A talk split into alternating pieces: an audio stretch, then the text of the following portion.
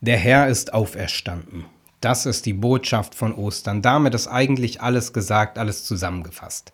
Der Dichter und Pfarrer Kurt Marti, der hat mit 84 Jahren über sein Pfarrerdasein resümiert. Ich habe unzählige Osterpredigten gehalten, sagt er. Sie sind alle gescheitert, denn die Sprache bekommt Ostern nicht in den Griff. Darum will ich es auch gar nicht versuchen zu erklären oder zu beweisen, sondern dieses Ostergeschehen staunend beobachten. Beobachten, was uns von damals geschildert wird und staunen über das, wo und wie es uns heute trifft. Dazu drei Gedanken. Erster Gedanke. Was sucht ihr den Lebenden bei den Toten?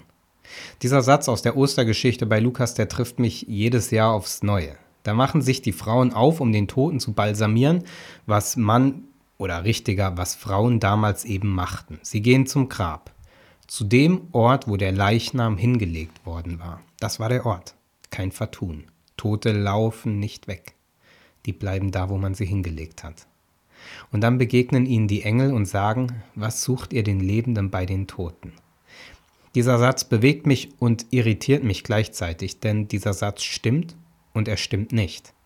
Denn die Frauen haben nicht den Lebendigen bei den Toten gesucht, sondern sie haben einen Leichnam im Felsengrab gesucht.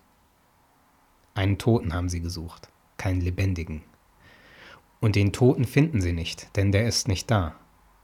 Der ist nicht so, wie sie dachten, dass er sein würde. Sie suchen einen Toten, aber Jesus ist gar nicht mehr tot.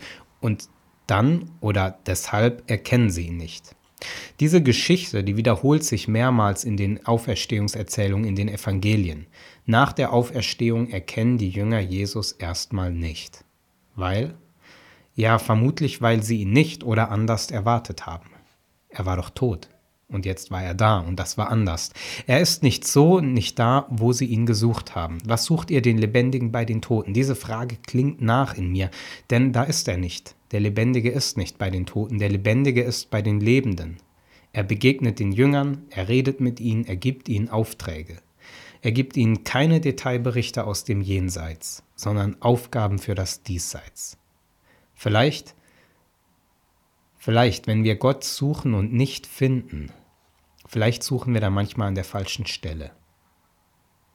Auferstehung ist, dass Jesus nicht bei den Toten zu finden ist, sondern im Leben, bei den Lebenden, da wo das Leben ist. Und manchmal ist er da nicht gleich zu erkennen, weil er da nicht erwartet wird. Jesus war damals nicht und ist heute nicht da zu finden, wo er abgelegt wurde. Denn lebendig sein, das ist Bewegung, das ist Suche.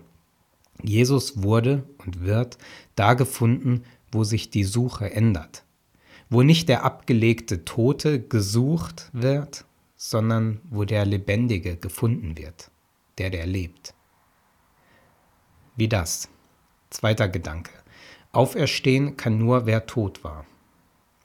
Der amerikanische Autor John Updike hat einmal über Ostern gedichtet. Ich, äh, Gedicht geht sieben Strophen. Ich greife mir hier das raus, was ich für die Predigt brauche.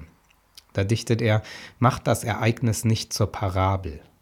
Versucht nicht, es weniger monströs zu machen, gefälliger, nach eigenem Schönheitssinn, sonst werden wir überraschend erweckt, vom Wunder erschreckt und zermalmt vom Beweis der Wirklichkeit. Die Auferstehung ist eine Zumutung, gedanklich für uns und physisch für den, der zuvor sterben musste. Auferstehung bringt mit sich, dass es davor hinabging. Hinab, wie es für Menschen eben hinabgeht. Tod, Ende aus. Ich glaube, man macht die Sache, Passion und Auferstehung weniger monströs, wenn man den abgewogenen Plan darin sieht. Kalkül macht die Sache kleiner. So wie man das vielleicht im alltäglichen Leben macht, die Abwägung vor einer Operation, lohnt sich der Eingriff im Vergleich zu den Risiken, die ich eingehe. Eine riesigen Nutzenabwägung, die man ständig und an allen Stellen im Leben immer wieder treffen muss. So ist die Passion und die Auferstehung, glaube ich, nicht zu verstehen. So als wäre die Auferstehung der geplante Effekt, der halt davor ein wenig Schmerzen kostet.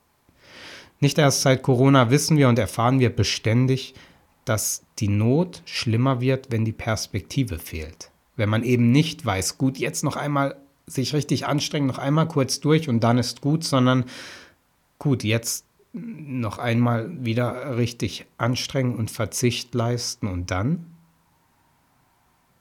Ich glaube, zur Not an Karfreitag gehört die Gottesferne der Perspektivlosigkeit.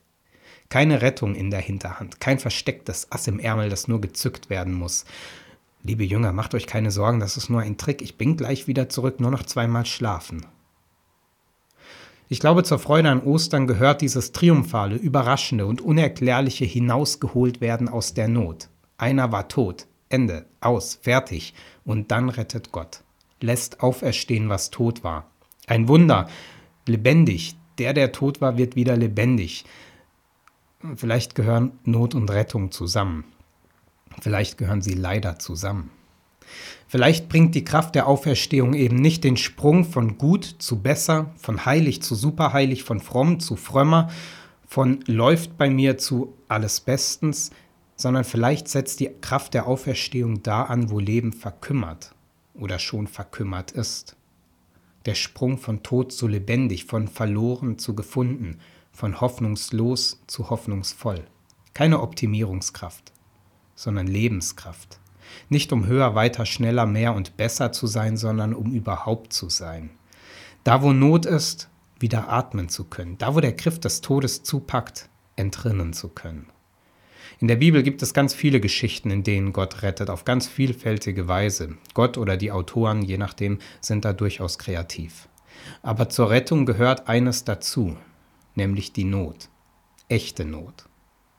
Die Not ist kein Show-Effekt, um die Rettung besser in Szene zu setzen. Gott ist kein Showmaster, sondern Gott ist Erbarmen, ist Lebendigmacher, ist Überlebenskraft, nicht Überlegenheitskraft.